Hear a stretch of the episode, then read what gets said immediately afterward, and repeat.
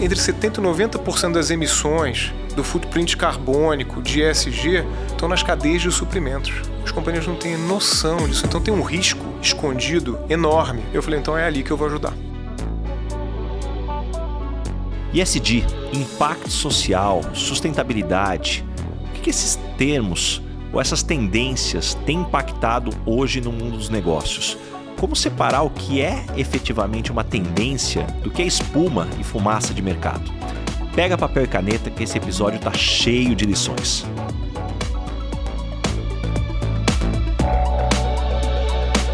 Esse podcast é um oferecimento da BMW, líder em mobilidade premium.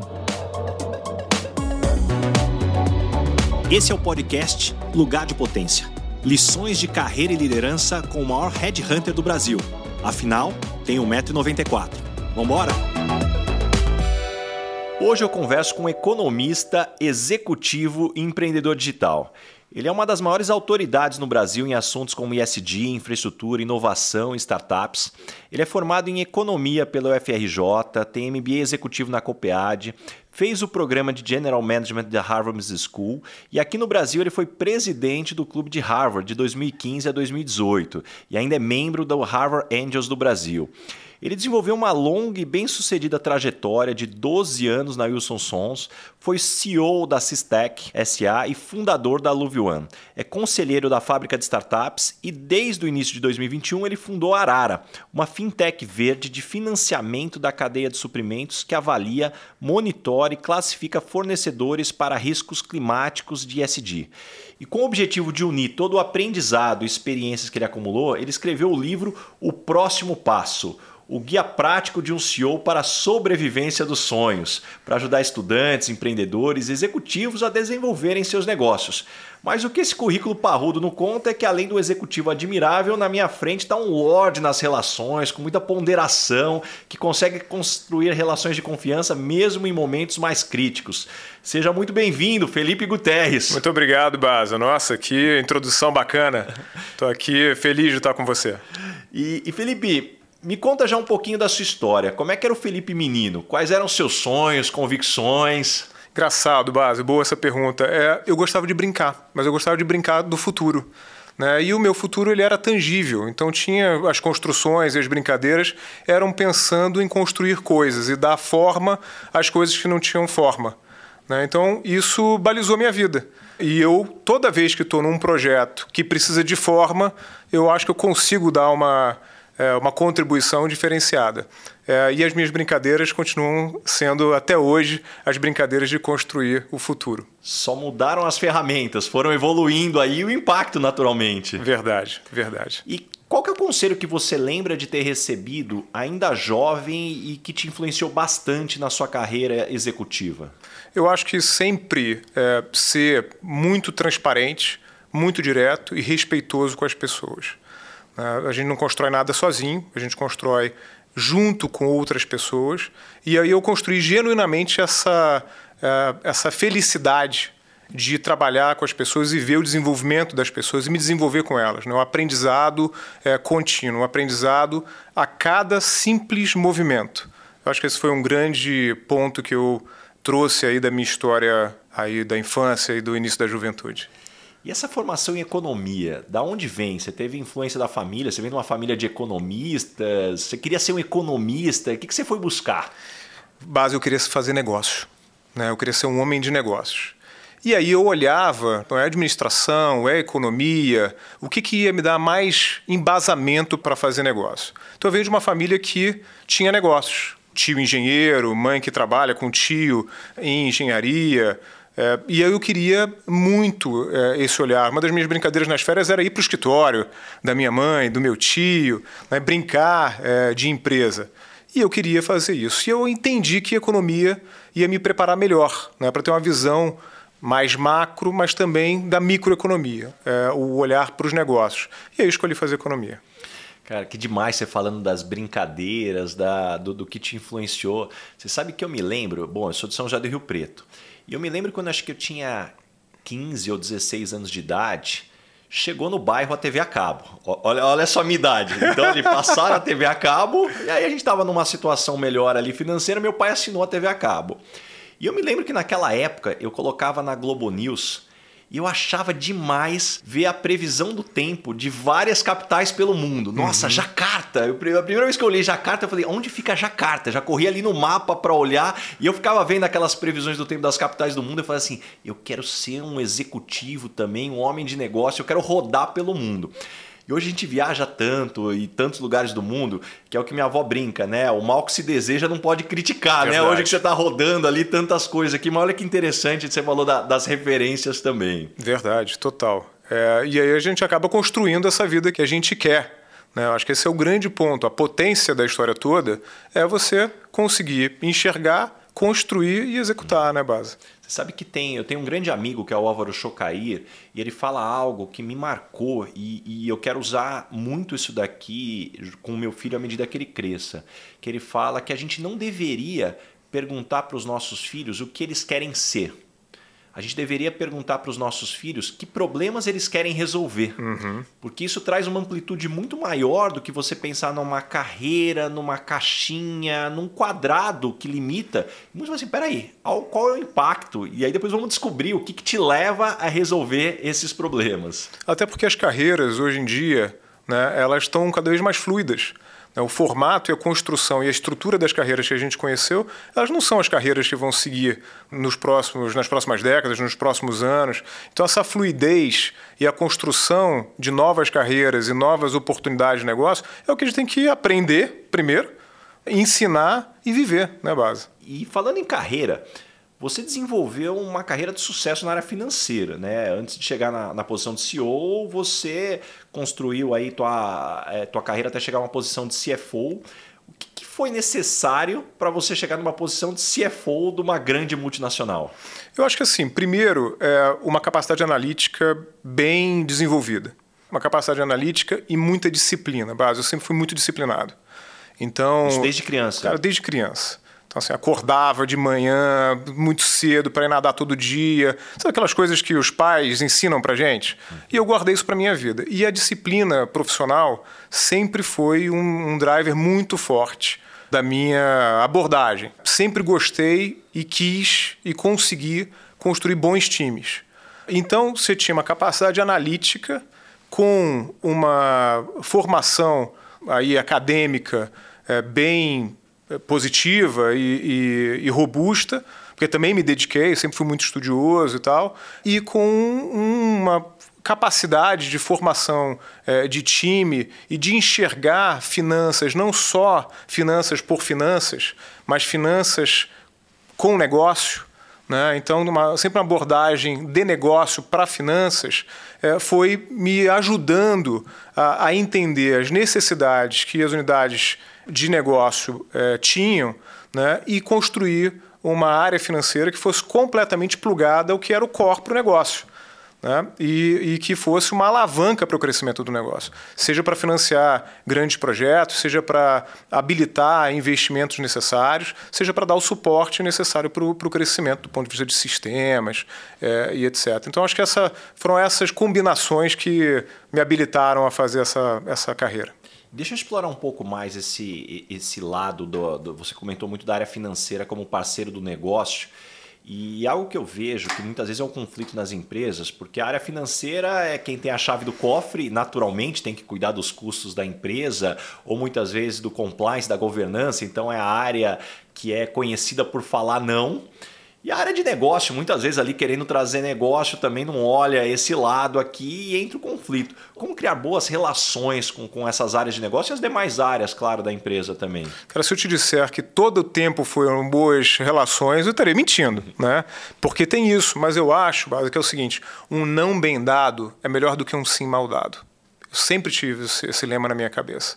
Então, se você é, se coloca de uma maneira que você tem substância no porquê o seu posicionamento é mais para esse lado do que para o outro lado, né, e você explica é, para a unidade de negócio né, e para os seus parceiros de negócio, eu acho que você pode até ter uma gerar uma frustração inicial, mas você acaba construindo né, uma combinação e um engajamento junto de uma construção conjunta para frente muito forte. Né? E é isso que a gente foi aprendendo ao longo do tempo. Né? Então, e essa minha visão de negócio é o que foi me aproximando cada vez mais do negócio. E lembra, era o que eu queria fazer desde criança, né? que eu queria fazer negócios. Então, também não era muito longe é, fazer a conexão entre a área financeira e as abordagens e os negócios. Mas sim, a área financeira tem esse, né, esse papel, muitas vezes, de, de dizer não, de chamar é, a atenção, de priorizar os resultados e, e a sustentabilidade, obviamente, da, é, dos lucros das gerações de caixa, mas também tem muito apoio para dar é, para o crescimento. Eu sempre fui um cara de crescimento, sempre gostei muito de crescimento.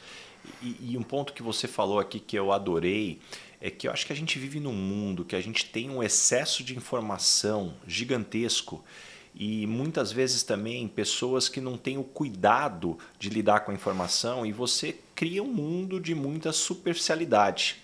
Isso é para as notícias que você, o superficial, é a rede social, que só aquelas notícias superficiais que impactam, mas eu vejo isso durante também a, a, a, rotina das empresas, muitas vezes as pessoas sem a preocupação de se aprofundar, uhum. fica na superficialidade. E eu sempre tive comigo, né, e sempre cobrei isso do, do, das pessoas que trabalharam comigo, que eu prefiro um mau resultado bem explicado do que um bom resultado sem explicação, porque o bom resultado sem explicação pode ter sido sorte. Então é muito interessante o ponto que você trouxe, que me clicou sobre esse desafio de você uhum. buscar a profundidade onde é necessário. Sim, e eu sempre fui um bom perguntador. Então sempre perguntei muito nas avaliações, nas interações né, com o time, é, com os projetos e tal. E essas perguntas eram para a construção do meu próprio entendimento, mas também para dar luz e a insights para quem estava participando da discussão. Né? Então, foi uma maneira que eu desenvolvi para sair um pouco da superficialidade e ir para a profundidade. Mas também tem muito estudo e tem muito, é, tem muito suor envolvido nessa história, base. Eu, eu nunca vou é, despreparado para uma discussão. Assim. Eu, eu gosto de estar tá, é, minimamente aprofundado para que é, o debate seja um debate bom. Como aprender a fazer boas perguntas? Bom, eu acho que a primeira coisa é você ser um cara que se pergunta sobre você mesmo, né? Você ter curiosidade sobre você. Você ter curiosidade sobre o que, que te encanta, o que, que te acelera, o que, que te desacelera, né? o que, que te motiva, o que, que te desmotiva. E você ser muito atento e, e ao que está acontecendo em volta. Então, a capacidade de leitura também dos ambientes ajuda muito. Ajuda numa negociação, ajuda num treinamento, ajuda no desenvolvimento de equipe, ajuda é, em, em parcerias que você precisa construir com pares, né, com parceiros de negócio. Então você tem que ser um cara atento. E eu acho que isso vai muito do seu é, auto é, entendimento e conhecimento também. Mas como fazer um check de sanidade para ter certeza que você não está entrando no automático? Porque o que você falou muito é de presença. Sim. E o mundo, na verdade, o nosso organismo tenta nos colocar né, como o automático até para economizar energia. Sim. Aí eu acho que tem o lado de você não se contentar com o que você está vivendo, é, no bom sentido, eu digo, né? Não se contentar com o que você já construiu, é você olhar e se provocar o que mais você pode fazer, que outra contribuição você pode dar, né? que impacto a mais você pode construir. E esse é um exercício. Agora, tem vezes que, claro, você ainda é, fica é, mais acomodado, mas se você tiver um compromisso de tempos em tempos mergulhar e sair desse comodismo, eu acho que você vai construindo naturalmente é, coisas mais, mais potentes e de impacto. Eu me lembro, base assim, é, e é engraçado isso, que quando eu fui fazer MBA, já tinha 10 anos que eu tinha saído da universidade. E eu comecei a ter pesadelos de noite, que eu ia para a prova e não tinha estudado nada, tirava zero. Cara, isso nunca aconteceu na minha vida. Eu nunca podia ir para uma prova sem estudar, ainda mais tirar zero na prova, para mim era um horror. E eu falei, assim, cara, tem alguma coisa que está me chamando de volta para a academia. Eu acho que esse é o sinal. Né? Acho que eu estou acomodado demais, está na hora de eu voltar. Então, é um pouco isso, é você estar tá ligado né, a esses sinais. Poderia ter deixado passar, falei que só um sonho, um pesadelo. Eu achei que era um sinal.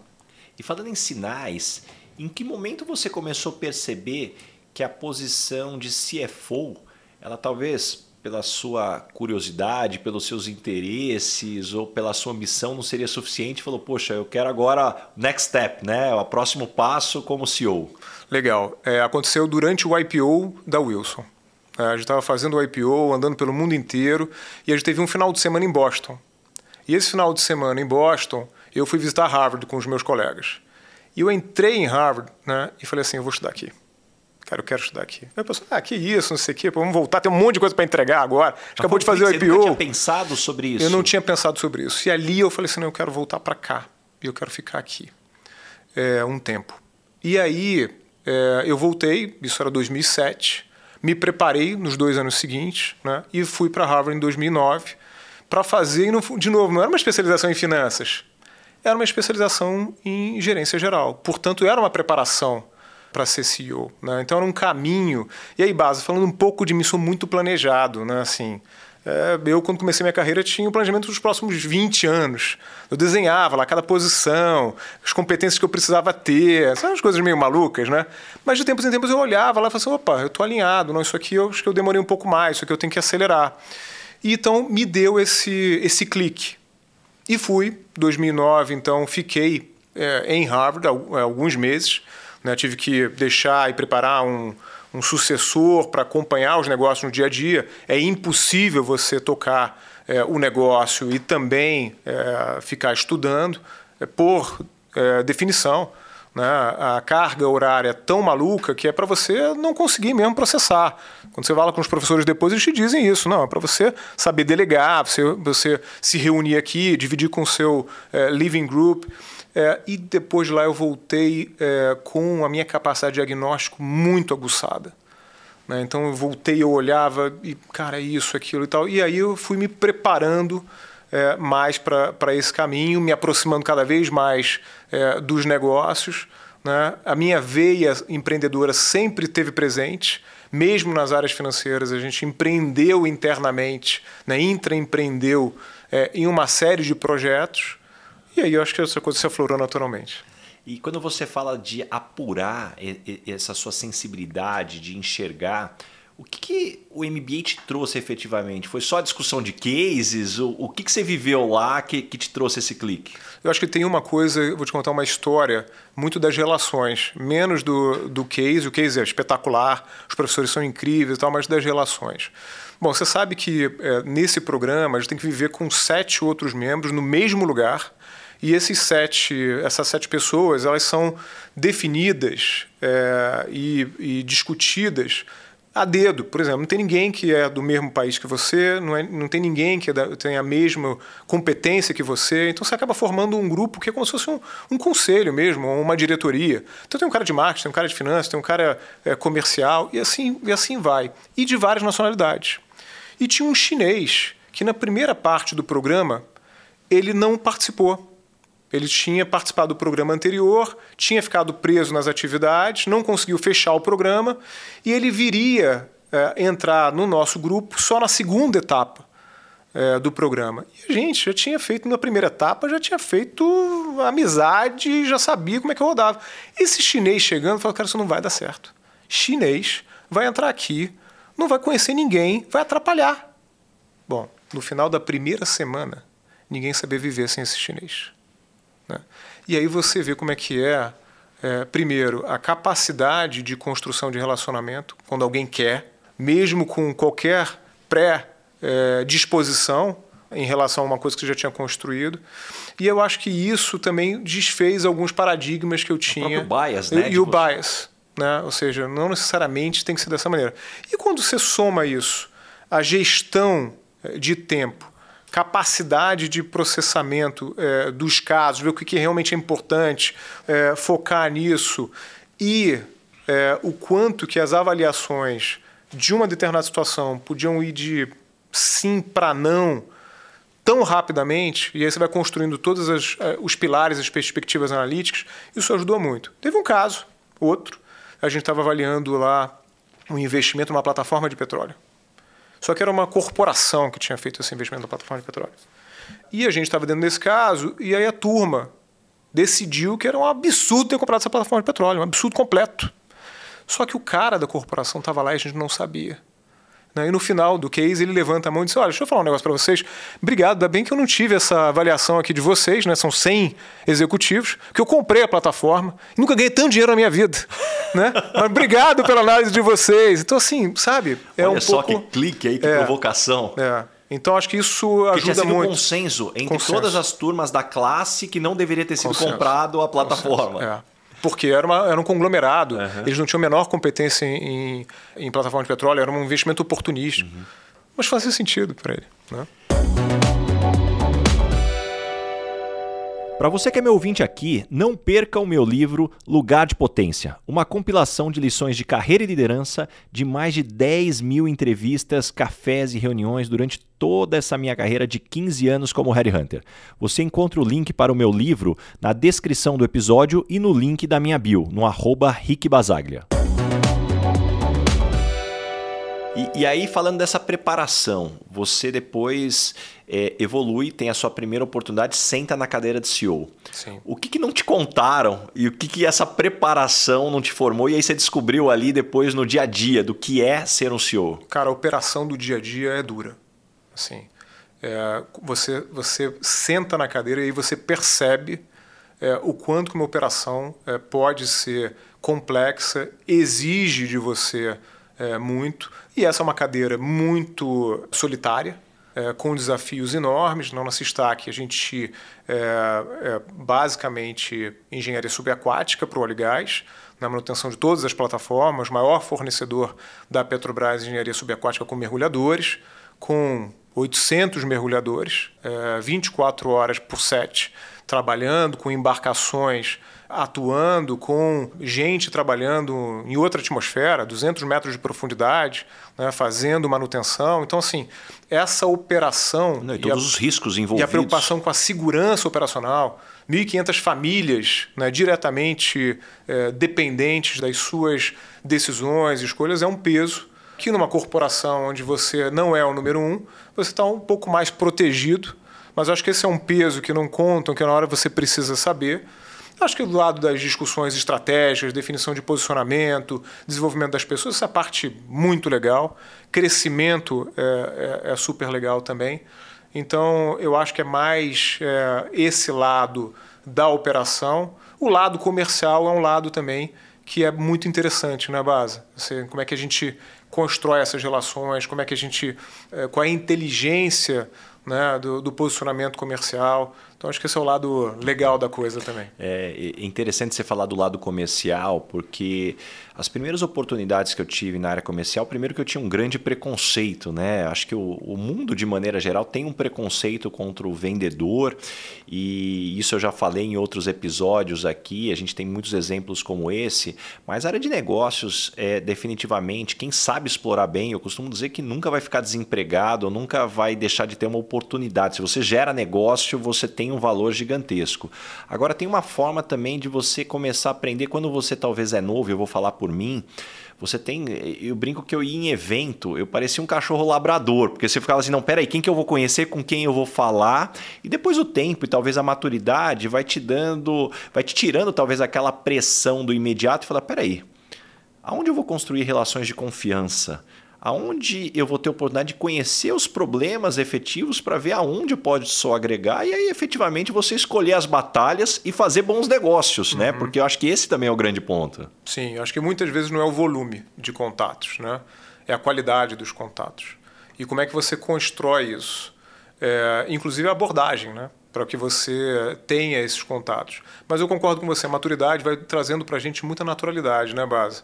Então passa a ser menos planejado, menos é, nervosismo e suor para construir aquelas peças todas e muito mais é, resultado do que você construiu ao longo da vida. Acho que o que a gente traz e, e os contatos que a gente faz é, e as combinações de negócio que a gente faz, elas são função da reputação que a gente construiu ao longo de uma vida toda de trabalho, né? É, então, e essa é a minha é definição de networking, né? É, é, engraçado como algumas pessoas ainda têm aquela definição antiga que networking é você fazer favor para as pessoas na maior quantidade possível para essas pessoas te deverem favor, uhum. né? Bom, além de não funcionar, a não sei que você seja o poderoso chefão, né? Que as pessoas ficam com medo, se não te devolver o favor, vão morrer. É, eu acredito que networking é reputação construída ao longo da vida. É. A reputação que você constrói é o que alimenta. Ninguém vai te indicar alguém ou algum negócio porque te deve favor. Uhum. As pessoas te indicam porque confiam em você, senão é a reputação delas que vai estar em jogo. E acho que isso é muito interessante, a forma como você, de novo, maturidade ajuda, mas também muitas vezes os erros que você comete ao longo do caminho, e esse é um ponto que eu queria também explorar uhum. contigo. Quais foram os principais erros, ou o principal erro que você considera aí que te trouxe maior aprendizado? Eu acho que tem vários, né, Baza? É, erros de, de julgamento. Eu acho que, por exemplo, um time? Eu acho que assim, no meu início de liderança, eu investia muito tempo em é, alguns membros do time que não estavam entregando, que tinham dificuldade de, de se desenvolver ou de se aproximar dos outros membros do time, e eu ia alongando muito é, essa tentativa de, de reversão. Acho que algumas vezes eu passei do ponto, e eu acho que quando você passa do ponto não é bom para o time, não é bom para a liderança, também não é bom para o liderado. Né? É, ao mesmo tempo, a transparência em relação à situação, ela tem ali um cuidado. Né? Ela não é nada, não é, é arte pura. É, como é que você, com arte, faz essa, essa transição, se for necessária, no tempo certo, com todo cuidado, né? e que isso seja um valor até desenvolvimento das pessoas. Então, esse é um ponto é, mais voltado para time. É, do ponto de vista de negócio, obviamente, na nossa jornada, a gente é, faz negócios que a gente imaginava que seriam espetaculares e que acabam não se configurando da mesma maneira que você achava, né? seja porque é, o mundo mudou, a economia mudou, né? o, a competição mudou.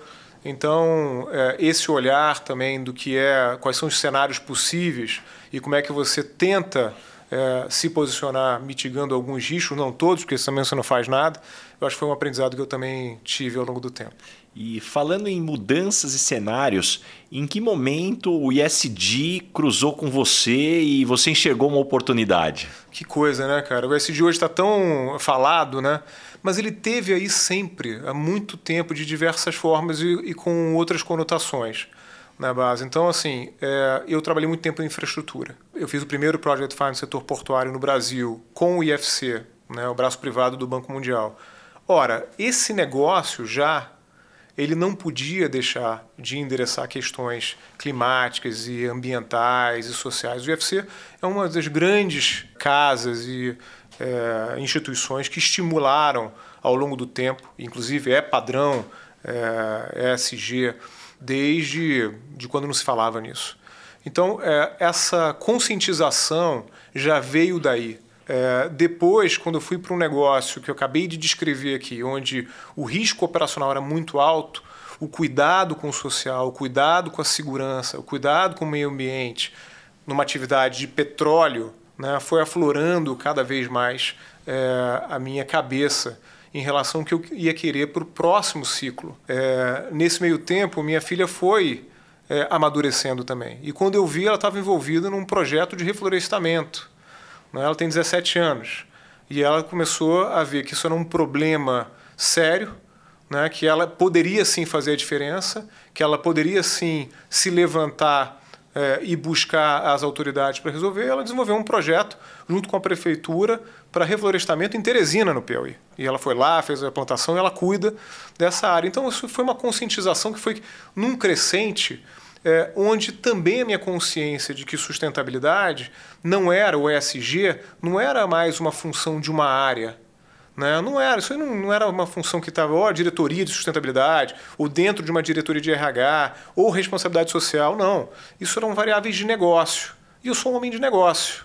Então, olhar isso e entender que o posicionamento dos líderes atuais em relação aos grandes riscos que hoje os negócios, a sociedade né, e os países estão correndo, era muito importante que tivesse um, um reconhecimento meu e é, uma vontade de militar é, nessa área. Na área, não de sustentabilidade como, como uma posição específica dentro das organizações, mas como uma variável executiva de negócio estratégico que é absolutamente transversal. É, e aí eu olhar para esse tema, eu entendi uma outra coisa nos meus estudos, que as companhias que estavam endereçando é, minimamente a questão estavam olhando para suas próprias operações né, para a operação que ela conseguia ver ou para suas decisões de matriz energética, para a sua própria operação. Mas veja, entre 70% e 90% das emissões do footprint carbônico de ESG estão nas cadeias de suprimentos. As companhias não têm noção disso, então tem um risco escondido enorme. Eu falei, então é ali que eu vou ajudar. Então tem um problema, né, um problema de negócio, e eu vou atuar então nisso.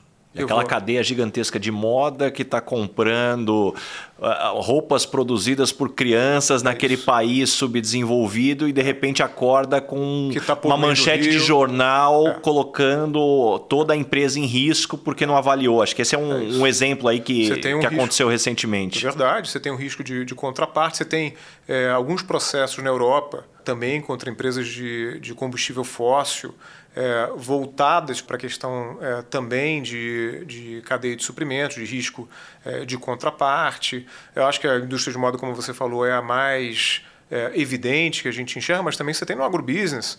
Né? É, produção em áreas é, que, que foram devastadas. Então, assim, esse é um, é um processo que a, o grande comprador muitas vezes está tomando um risco é, escondido e que precisa ter consciência. E os pequenos e médios que fazem parte dessa cadeia não têm, um, dados, não têm conhecimento, nem muitas vezes capacidade para endereçar. Então é isso que a gente traz com a Arara.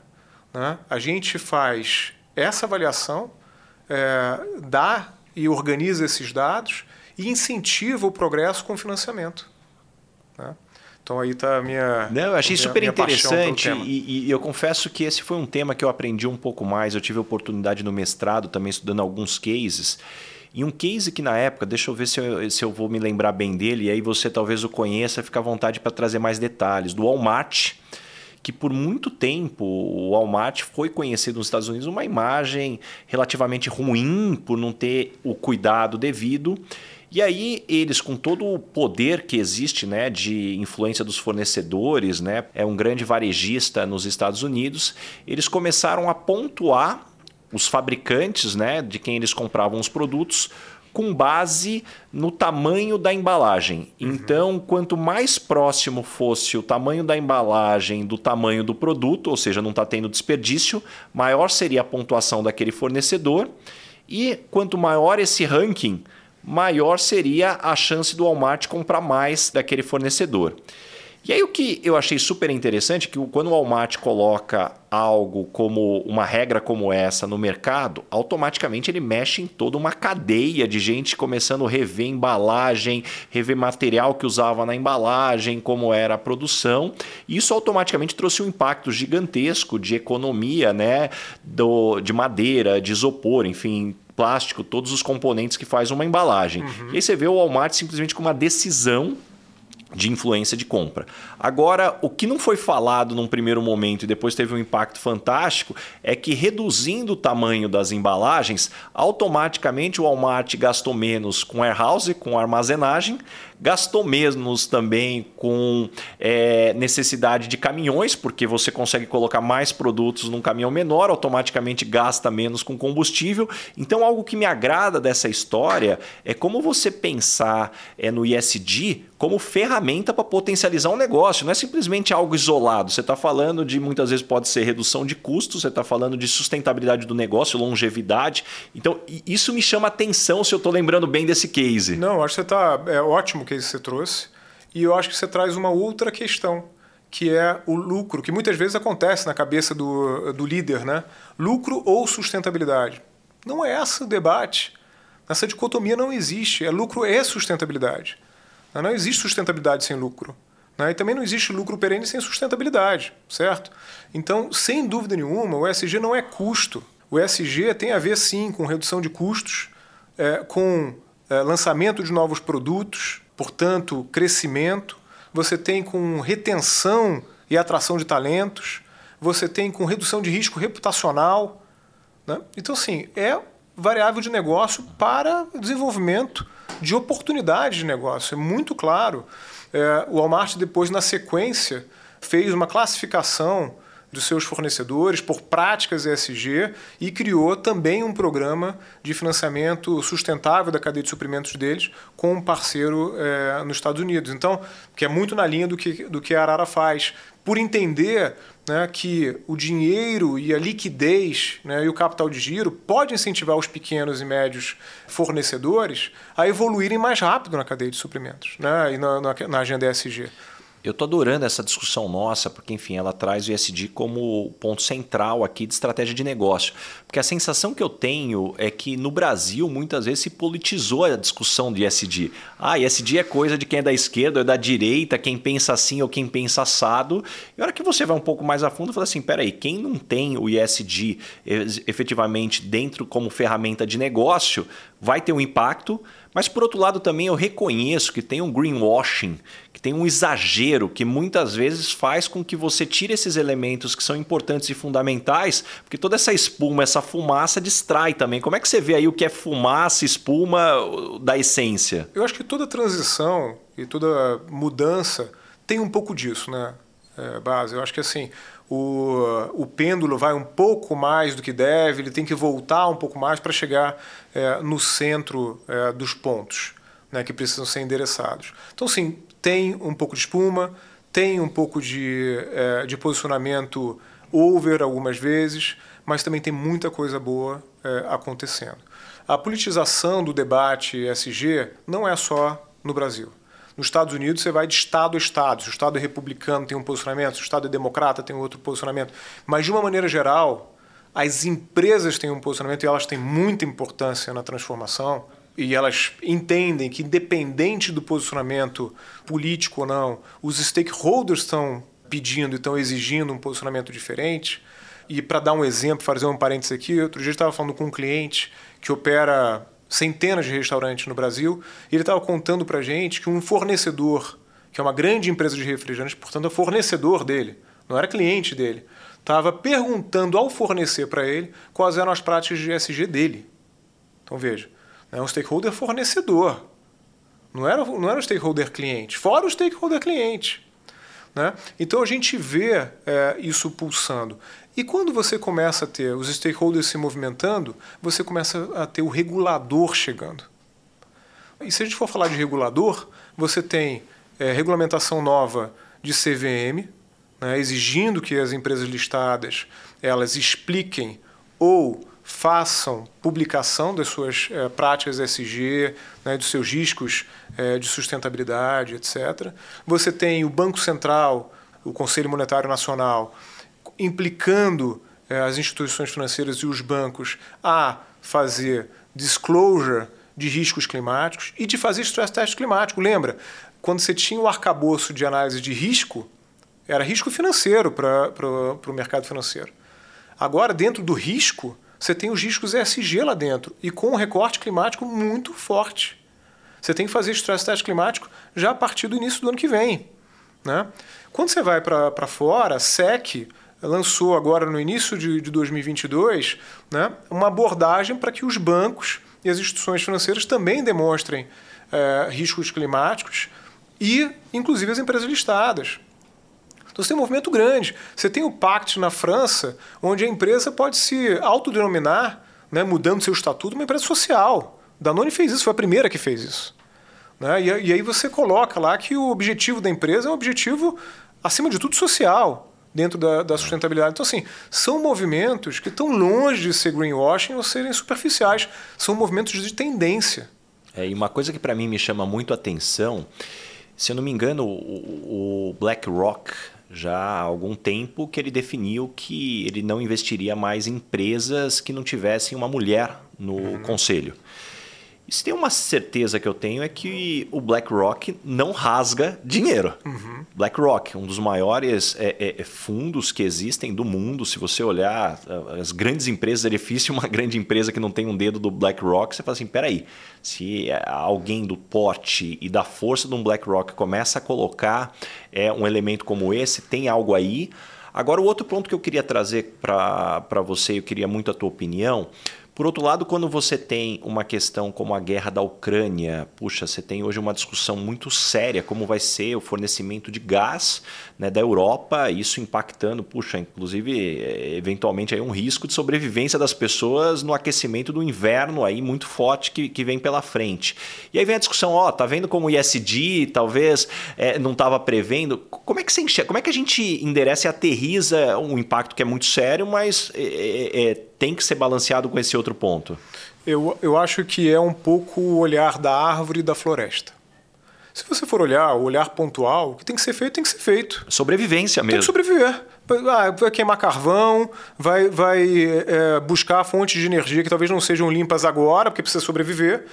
Mas, ao mesmo tempo, Base, olhando a floresta, você tem uma série de decisões na Europa é, em direção a renováveis que estão muito mais aceleradas exatamente para você substituir a dependência né, de um único fornecedor que não é confiável né, e baseado em combustível fóssil. Então, é, do, do, outro olho, né, ou com um outro olhar, você pode estar tá deixando de considerar uma aceleração na direção certa né, que vai vir. Ah, acho que esse vai ser o grande debate da COP27, tá? Então, acho que agora é, a gente vai ver muita coisa é, dentro dessa, desse tema, mas é, no limite, no que precisa ser feito, tem que ser feito. Né? Agora, eu não acho que ao fazer isso a gente apagou a história ou o movimento de transição que a gente precisa fazer. Até porque, Baza, assim, a gente não apagou a história dos problemas e das catástrofes climáticas que a gente está vivendo, certo? Então, assim, toda hora você tem lá, ah, não, é o dia mais quente dos últimos 100 anos, mas é Assim, todo dia tem, né? Todo ano tem. É, é a maior catástrofe é, climática, furacão. É, sim, não está parando, a gente não apagou essa história. Né? E com isso você tem é, problemas de fornecimento, você tem problemas de produção, você tem problemas de disrupção de cadeias é, logísticas. Então não dá para a gente apagar. E essas são variáveis da sociedade. Você pode até não querer, achar ruim, achar difícil, mas esses são os temas e são os riscos. Não é, não é à toa que a gente está tendo que fazer stress test de risco climático. Por exemplo, se você é uma indústria e você tem na sua cadeia de suprimentos uma alta é, exposição a áreas que têm é, problemas de, é, de água, né, de fornecimento de água, esse não é um problema da sua cadeia de suprimentos. Né? Esse é um problema seu. Então, é, vai averiguar quais são os planos de contingência porque esses planos de contingência, se não tiverem impostos, eles vão impactar e parar a sua produção. É, e, e, você vê né, como cada país tem o seu desafio. Você pega o caso dos BRICS, você falou de água, a África do Sul pô, tá tendo uma situação super séria de abastecimento de água, isso impactando de forma gigantesca os investimentos que estavam chegando no país e agora foram impactados. E a única certeza que eu tenho aqui nessa nossa discussão é que ser um CEO se tornou muito mais complexo ou, ou muito, tem muito mais elementos para você avaliar. E esse é um ponto que eu quero explorar contigo, porque você escreveu um livro, né? O, o próximo passo, o guia prático de um CEO para a sobrevivência dos sonhos. Me conta um pouquinho, o que, que te moveu aí, o que, que fez com que você buscasse escrever esse livro? Bas, eu estava na quarentena, trancado em casa e desenvolvendo um novo negócio. E aí eu falei, eu, eu pensei aqui, eu acho que eu estava na hora de, de dar de volta para a sociedade um pouco das coisas que eu aprendi. E eu aprendi que se planejar é, se organizar, desenhar é, o que você quer para o futuro, ser disciplinado, é, focar a execução, é, isso faz com que a gente consiga chegar é, nos nossos objetivos.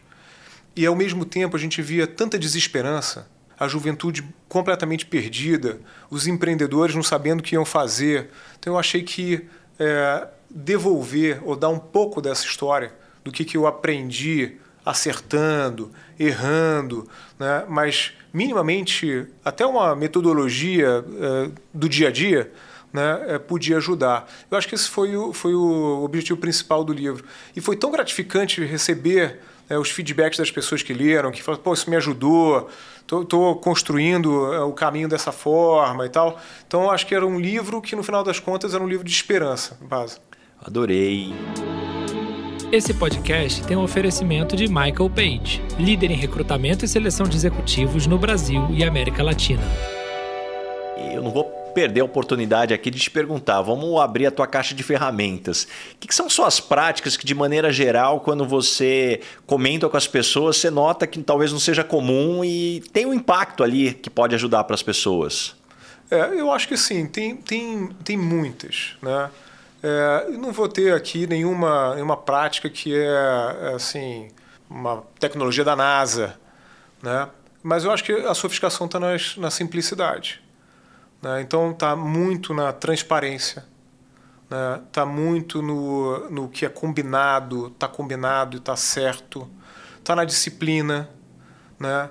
mas está até na criatividade infantil, de, de se dar o espaço de fragilidade no momento certo para fortalecer a potência, né? ter genuinamente gosto é, por estar com as pessoas e construir relações, é, e eu sou muito instigado por negócio, cara, assim, oportunidade, desenvolver coisa, né, olhar o que está acontecendo no mundo. É, agora estamos tá, desenvolvendo um negócio que é global, então assim está é, tá conectado com a Califórnia, com a Índia, é, com é, Panamá, né, ao mesmo tempo agora. E o que, que você estava contando mais cedo, né? Um pouco da sua experiência é, recente também com seus pares falando o que estava acontecendo no mundo. Eu acho que isso é muito instigante. Então tem o lado da curiosidade. É, a gente nunca sabe tudo o tempo todo. E eu sou curioso. Né? E a gente tem duas orelhas e uma boca. Né? Então é melhor, às vezes, a gente escutar mais é, do que falar. É, mas a escuta tem que estar apurada, porque senão você não pega o que você precisa. Então também trago a escuta apurada. Pô, adorei o que você falou e, e, um ponto que eu quero também te perguntar, Felipe, a gente já se conhece há algum tempo e, poxa, para mim você é um exemplo de ponderação, de estar tá sempre com o pé no chão. Você tem algum check de sanidade que você faz para não ser mordido pelo bichinho da vaidade? Pô, você já construiu tanta coisa, pô, tanta realização, mas ao mesmo tempo eu te vejo um cara muito sereno e com a vaidade muito sob controle. O que você faz para conseguir deixar ela bem encaixadinha ali no lugar dela? Boa base. Eu acho que ele tem um pouco da religião. Eu, eu sou casado com uma mulher muito católica, que traz isso da família, né? família do Nordeste, sabe que lá o percentual né, é, de católicos é muito alto no nosso país. Eu estudei sempre em escola de padres, mas nunca fui tão praticante. Eu acho que depois do casamento eu fiquei mais praticante. E eu acho que essa humildade vem exatamente disso, né? nessa relação é, religiosa, do entendimento de que a gente não é tudo isso. Né? E quando a gente está sentindo que a gente é tudo isso, tem uma coisa maior do que a gente que faz a gente ter o tamanho é, que a gente deve ter. A outra coisa é sempre fazer um, um, exercício base. Eu acho que isso vem com o tempo, né, de, de autoconhecimento, de colocar as coisas nos tamanhos certos. E revisitar, às vezes você vai revisitar uma situação ou um, um lugar né, que já foi né, um negócio muito impactante, e quando você olha de uma outra perspectiva, você fala assim, opa, já não é mais assim, né? Eu acho que você se dá também essa esse, esse olhar é, e essa experimentação é, faz com que você tenha, tenha humildade. É, você também se colocar em várias construções, né, em momentos diferentes, faz com que você experimente um pouco da humildade do, do, do principiante ou de quem está começando. E eu gosto de me colocar nesse lugar. E, e, você colocando assim, o encaixe dele, é, eu, eu acho muito interessante. E para mim, eu vejo que um dos desafios é como na nossa rotina maluca que todos nós temos, e ao mesmo tempo o automático, a gente já falou aqui que é o desafio de você ficar no automático. Como que você faz? Você separa um tempo para você refletir com você mesmo, olhar suas anotações, como voltar a ter é, é, essas reflexões, porque eu tenho certeza que quem está nos escutando aqui pode estar tá agora fazendo exercício, está indo para o trabalho, está no carro, enfim a pessoa que está com atenção agora no que a gente está falando, eu não tenho a menor dúvida que cai a ficha de alguma forma, em maior ou menor grau. Mas no dia a dia, ali na hora da pressão, como trazer essas reflexões? Baza, muito boa pergunta. Você sabe que eu, por muito tempo, é, lutei muito contra o nadismo. Chegava o final de semana. Aquela culpa cara, por não ter nada. Eu tinha que fazer tudo, né? Eu tinha que fazer um monte de coisa, porque assim, ficar parado comigo mesmo era muito duro para mim. Né? Então eu tinha que jogar tênis, eu tinha que fazer tudo que eu não pude fazer né, durante a semana toda. Eu tinha que sair com os amigos, eu tinha que jantar fora, eu tinha que encontrar com todo mundo, eu tinha que tomar vinho. Tinha... E aí eu comecei a ver né, que o nadismo era muito necessário. Nadismo, adorei esse é, termo. Para você conseguir se, se energizar. Mas eu tive que lutar é, com o nadismo até aceitar o nadismo. Então o nadismo é, que é o ato de não fazer nada, mas o ato de não fazer nada é um pouco provocativo, porque dentro desse seu nada é o tempo que você vai olhar para você mesmo, é o tempo que você vai ler, né? é o tempo que você vai experimentar o seu próprio silêncio. É, é o tempo. Eu, eu tenho oportunidade de fazer viagens de negócio onde alguns dias eu acabo tendo que ficar sozinho, né? seja numa ida, numa volta. E esse tempo é um tempo importante para mim. E, e lidar comigo mesmo, então, é, essas são as maneiras que eu vou fazendo é, para conseguir me reenergizar. E de tempos em tempos a gente tem que tirar férias, né? É isso que a gente Definitivamente. Mas adorei o que você falou. E, e recentemente, a gente estava falando, eu, eu fui para Barcelona e eu voltei num voo diurno. Uhum. E é um voo de 12 horas, um pouquinho menos do que 12 horas. E nesse voo não tinha Wi-Fi. E eu falei, eu não vou assistir nenhum filme e eu vou ficar comigo mesmo e peguei as minhas anotações, meus cadernos, iPad, notebook e tirei para refletir sobre a vida, sobre a saúde, sobre o trabalho. Olha, foi o voo mais impactante que eu tive, mais produtivo que eu tive, por quê? Porque a situação me obrigou a ter 12 horas de olhar só para mim. Uhum. Eu acho que esse para mim, porque o nadismo não é ficar em rede social. Não. Não, não é. Uma coisa que eu faço muito, você estava falando e eu não tinha percebido, mas eu faço, muito em viagem e a gente acaba tendo muita foto no celular, né? Eu vejo foto. E aí eu vejo fotos de cinco anos atrás, de três anos atrás, de muitos anos atrás, né? É, de viagem, de encontro, de amigos, de filho crescendo. Né? Então aquilo também me ajuda né, um pouco nessa história, uma história fotográfica, né, que a gente é muito assim. E eu tenho muito essa essa questão plástica, né? Isso me essa memória plástica e essa plasticidade me ajuda né? Então eu faço isso também. Pô, adorei, adorei. E Felipe, chegamos agora no momento Headhunter. Qual a pergunta que você sempre faz nas entrevistas para contratar alguém para o seu time? Nossa, boa. Eu vou contar a pergunta aqui.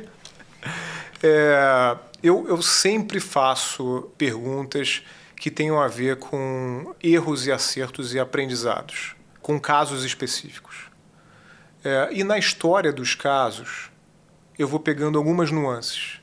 E eu vou também entrevistando até o elevador. Na hora da despedida do elevador, você consegue pegar muita coisa, base. As pessoas já estão desligadas. Baixaram a guarda. Baixaram a guarda, já não estão mais no, no papel, no personagem. Então também fico bastante atento a, a essas questões. Mas os, os, acertos e os erros, muito mais do que por serem acertos e erros, mas o que, que as pessoas fizeram com isso, fazem muita diferença para a minha captura do candidato. Às vezes é um erro absurdo, mas a pessoa fez uma coisa tão bacana com aquilo que me chama a atenção. Falo, essa pessoa então é que devia estar com a gente. E que tipo de pessoa não dá certo trabalhando com você?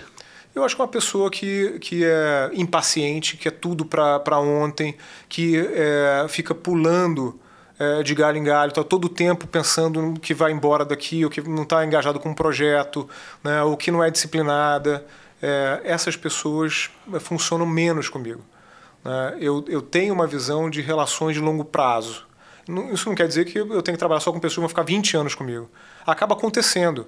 Mas as pessoas até ficam 20 anos ou 30 anos na relação, mas não precisa estar na mesma empresa. Eu acho que esse é o grande ponto. Né? É, eu tive a oportunidade várias vezes durante a minha carreira de trabalhar com pessoas em empresas diferentes, em ciclos diferentes, mas foram empresas que eu fui encontrando ao longo, é, ao longo da, da, vida profissional. Hoje é engraçado, porque hoje estamos fazendo um negócio, uma parceria, não sei o quê, o cara fala, pô, sabia que eu trabalhei contigo? Eu falei, pô, a gente foi bem né, nesse é. trabalho? Deu ah, tudo pô, certo? Deu tudo certo. Ah, então tá ótimo. Isso acontece, né? Então eu acho que eu tenho uma, essa visão, a visão da relação de longo prazo. É a reputação construída ao longo da vida, né? Eu, acho, isso fantástico. E quando as pessoas não gostam de você, Felipe, normalmente qual é o motivo? Ah, porque eu cobro demais, porque eu sou, estou buscando alta performance, porque é, eu sou muito disciplinado, então posso algumas vezes na pressão pressionar por, resposta mais do que as pessoas de repente estão querendo, estão impressionadas. Acho que isso ao longo do tempo eu fui modelando, né? modulando, melhor dizendo, e ajustando, porque você começa a ser consciente de quando você está um pouco mais atacado. Né? Isso aqui eu estou um pouco mais atacado. Deixa eu me segurar aqui. Hoje não é um né? bom dia para tratar é um esse tema. Dia, né? Então você começa. Antigamente não. Quando você é, é mais jovem, talvez você deixe passar. Hoje você fala. Hum, né? E está muito aberto, porque às vezes você vai com encastelado numa posição, acho que é isso, né? E outra pessoa coloca, cara, claro, tem muito mais a ver desse outro lado. Então, se você estiver encastelado demais, você, de novo, não, não deixa a sua escuta inteligente funcionar. Né? E a sua escuta inteligente, se ela não estiver lá, você acabou de perder sua inteligência. e o que você gostaria de perguntar para o Baza Red Hunter? Baza Red Hunter, deixa eu ver. Baza, o que, que é, é que você está vendo né, nas é, salas de conselho, competências que estão faltando, é, pontos que você acha que deveriam estar tá nas discussões dos conselheiros e que você os aconselharia né, tá? ou que você contrataria para que eles estivessem lá? O que eu acredito é que o primeiro ponto é que eu vejo hoje conselhos muito mais atuantes. Eu acho que o mundo mais dinâmico, mais competitivo, fez que talvez aquele conselho que sim existiu no passado, que era mais protocolar, aonde você tinha aqueles encontros, onde você não tinha mais muitas tomadas de decisões, ele está cada vez mais ficando para trás. Então acho que esse é, é o primeiro ponto. Por outro lado, ainda eu vejo talvez um certo corporativismo nos conselhos, que quando você tem um, uma posição de conselho para ser preenchida, ainda existe muito aquela contratação por relacionamento, onde as pessoas contratam quem você já conhece, quem você talvez atua já em outro conselho, o que, de certa forma, eu entendo, porque você confia na pessoa, você sabe da competência dela. Só que se a gente está falando tanto de diversidade, da necessidade de você olhar né, sobre prismas diferentes. Então, acho que tem um espaço para a gente ter conselhos, sem dúvida nenhuma, mais diversos. Terceiro aspecto: hoje é difícil o conselho de uma grande companhia que não tenha o tema ISD, já que a gente tratou desse tema aqui, de alguma forma permeando parte das discussões. Eu vejo que esse conselho tem dado as metas para os para o C-level, né, para os CEOs, para os diretores. Agora, quando eu entrevisto gerentes, a média gerência de maneira geral, essas metas não chegaram no meio da pirâmide para baixo. E a gente sabe que incentivos modelam comportamento. Então, se eu puder deixar uma provocação para os conselhos aqui, busquem entender quais são as metas que a média gerência para baixo tem recebido se eventualmente eles não estão só com foco no resultado e não com foco no que dá resultado. Isso para mim é ponto-chave. Verdade, concordo. E Felipe, chegamos agora no momento Dona Ângela. Complete a frase. Eu sou esquisito por quê? Ah, porque eu penso demais muitas vezes. E qual foi o maior perrengue ou situação engraçada que você já passou no mundo corporativo? No mundo corporativo? É... Eu acho que assim, foi uma vez que eu estava indo para a China é, e eu sempre andava com três volumes é, na viagem, né? E, eu, e China você vai e você leva presente, né? E eu estava andando com quatro é, volumes. É, e aí eu tive que parar na Europa para depois ir para a China. E aí eu saí do, do avião e deixei um dos volumes dentro do avião, Cara, depois para pegar esse negócio de volta, foi um inferno. Né? Eu tive que é, ir de novo para o aeroporto, fiquei lá horas esperando, quase que cheguei sem os presentes na China. Né? Então, assim, de, uma, de, um lado engraçado, é, é, reveja um pouco os costumes, né, que são diferentes, é, esteja preparado para isso mas nunca esqueça da quantidade de malas que você está viajando, que isso pode te atrapalhar muito na sua logística. Eu adorei o que você falou, porque a gente é muito parecido, eu tento sistematizar tudo que eu faço. Então eu também, se eu estou acostumado a viajar com aquela configuração, você já roda no automático. É. é, trazer uma mala a mais que a chance de você deixar ela pelo é, caminho é, é gigantesca. E Felipe, caminhando agora para o final, o nome desse podcast é Lugar de Potência. Qual que é o seu lugar de potência? Que ambiente, situação pode jogar lá que você nada de braçada? Acho que o lugar de potência é de construção, de criação de algo novo, é, de criação de time, de criação de produto, de crescimento. Esse é meu lugar de potência. Lugar de potência de, de transparência, né, de querer fazer o bem. É, lá na Arara a gente tem um, é, numa parede né, uma pop art que foi feita por um artista. Eu acho que lá tem um pouco do desenho de potência. Né? Então são duas uh, pessoas que não têm gênero segurando uma lâmpada. Da lâmpada está saindo a natureza e um coração sai dessa lâmpada. Então ali tem a inovação, tem a natureza, né? tem a diversidade, tem o amor. Adorei. E uma verdade que as pessoas não costumam dizer e, na sua opinião, é fundamental para se ter sucesso? Eu acho que é, é o que você. O que, que o outro precisa genuinamente é, fazer para conseguir executar as coisas. Eu acho que você pode planejar muito, se você não souber executar, você não tem sucesso. Né? Às vezes, até uma, uma execução é, mais ou menos é melhor do que uma não execução. Então, se você ficar buscando a perfeição demais, você não faz nada. Né? Então, é melhor o, o feito mal feito né, do que é, o não feito perfeito. O que você aprendeu nos últimos 12 meses, seja em conhecimento ou habilidade? Eu acho assim, tem uma, um lado é, cultural muito interessante. Meus dois sócios né, são indianos.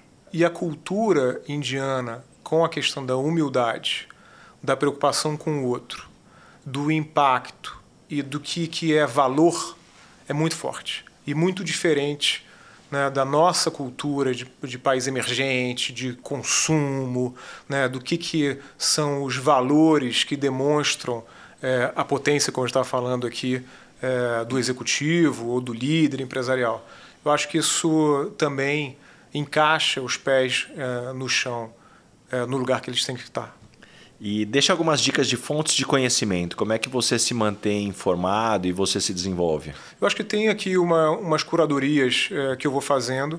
Depende de algumas fases. Tem fases que eu tô que eu sou tô lendo crônicas.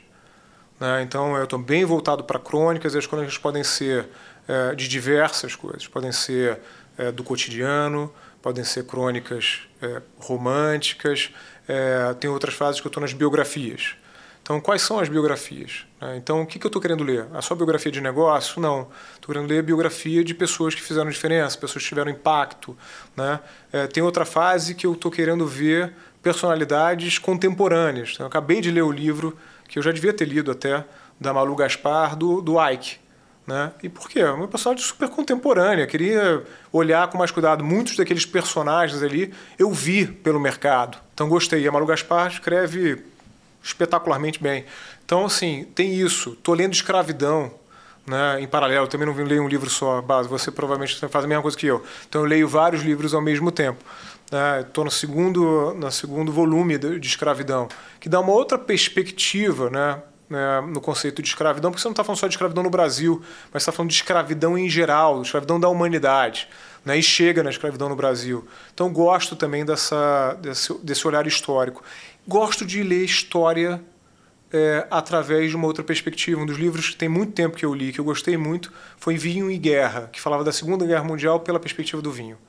Né? Que interessante, me conta é, mais. Não, então você tinha ali é, a Segunda Guerra contada pelos produtores de vinho, né, que protegiam é, as suas produções, né, nos nazistas, etc. E não só é, as garrafas já produzidas, mas os próprios vinhedos né, e a cultura. Então, era todo uh, o, o olhar da guerra de dentro das produções e da proteção daquela riqueza, que era uma riqueza nacional. Para os franceses é a riqueza nacional, principalmente num, num, período de guerra. Então você começa a olhar guerra desse jeito. Então você também, também li um, um livro é, que falava da culinária russa, né, no momento é, é, da Rússia é, imperial.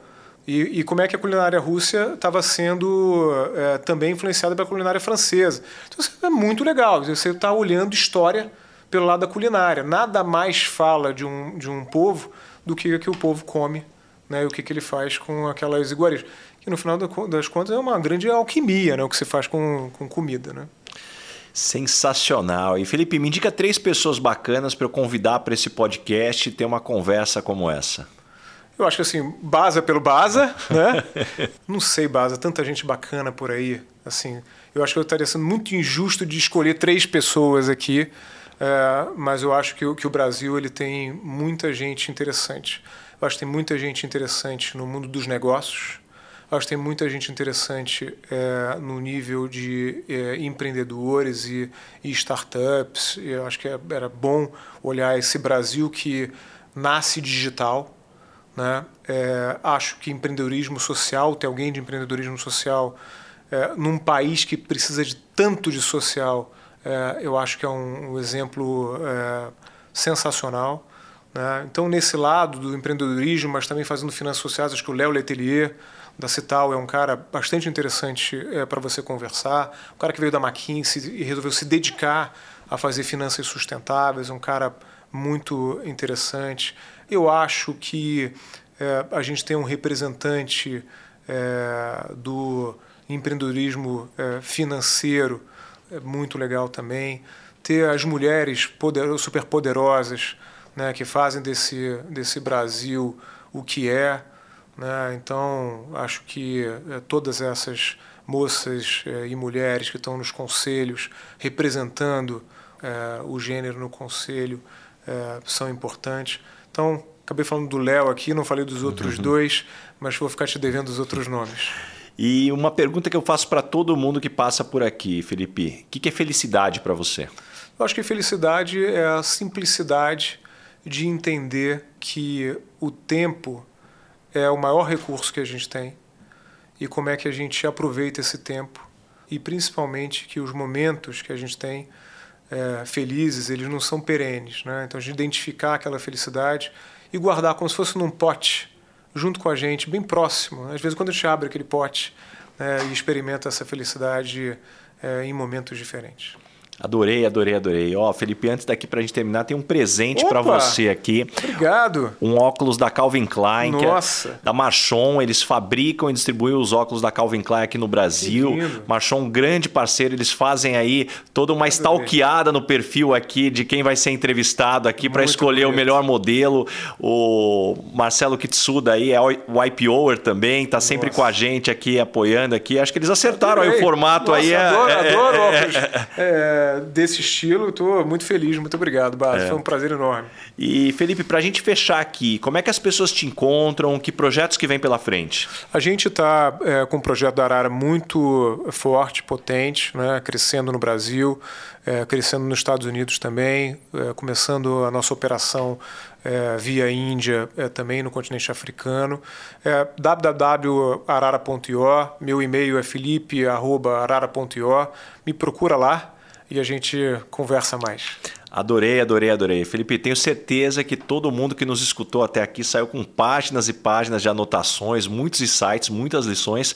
Muito obrigado mesmo por abrir tua agenda aqui em São Paulo para que a gente cons conseguisse conversar. Prazer foi todo meu, Base. É sempre bom estar com você. Muito bom, valeu. Valeu, obrigado. Esse foi mais um episódio do Lugar de Potência com Ricardo Basagra. Não esqueça de assinar o podcast e também indicar, compartilha com todos os seus amigos. E principalmente, se você está escutando através da Apple, deixa sua avaliação lá que eu vou ficar muito grato com vocês. Arroba Rick Basaglia, espero a sua mensagem. Qual foi o insight que você teve com esse episódio? Um abraço e até a próxima. Uma produção, voz e conteúdo.